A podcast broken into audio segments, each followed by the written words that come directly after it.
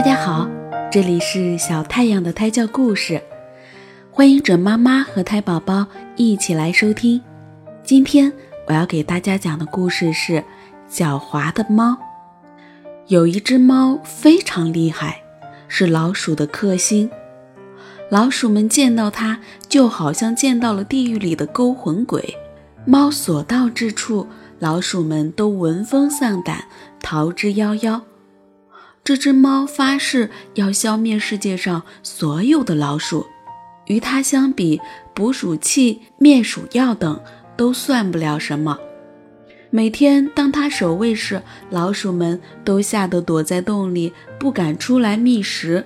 于是，猫就把自己倒吊在房梁上装死，还抓着一根绳索。老鼠们以为它偷了主人的东西，或者是闯了别的什么祸，被主人给吊了起来呢。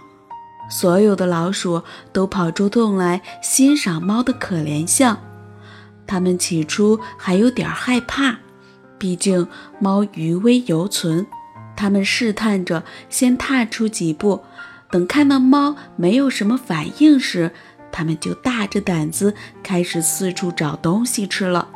正在这个时候，装死的猫行动起来。它甩掉绳子，纵身一跃，就按住了几只老鼠。猫边吃边说：“我可是足智多谋，你们藏得再深，躲得再远，都无济于事。